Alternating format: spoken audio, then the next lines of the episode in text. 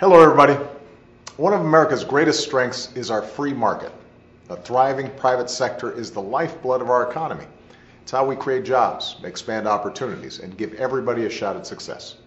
It's what's made America the strongest country on earth.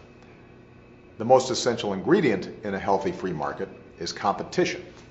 But right now, too many companies are engaging in behaviors that stifle competition, like blocking new competitors from entering the market or limiting the information and options that give consumers real choice.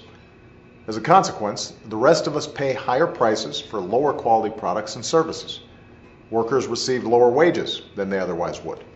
Small businesses and entrepreneurs can get squeezed out of the market, and none of that is fair or good for our economy. The deck should not be stacked in favor of the wealthiest individuals and the biggest corporations against working Americans. And that's why my administration is doing everything we can to reverse this trend and promote more competition in the marketplace. In addition to enforcing the rules on the books, I've directed federal agencies to identify anti-competitive behavior in different industries and find new and specific ways to promote competition. One industry that's ripe for change is cable TV.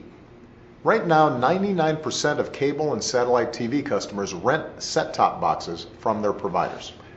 According to one survey, this cost households an average of more than $230 per year. We spend some $20 billion to rent these devices.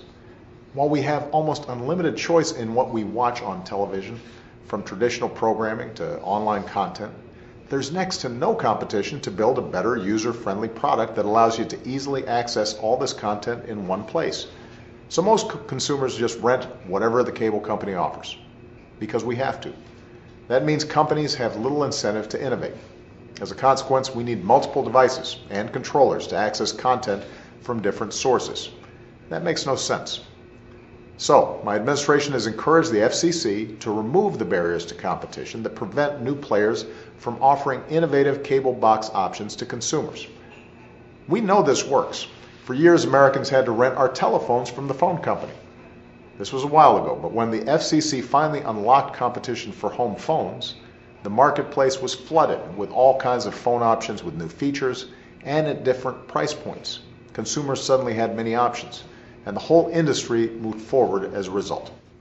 The same can happen with cable boxes and in dozens of areas of our economy, all of which can make a difference in your everyday life. The bottom line is competition is good for consumers, workers, businesses, and our economy. So I'm going to keep doing everything I can to make sure that our free market works for everyone. Thanks, and have a great weekend.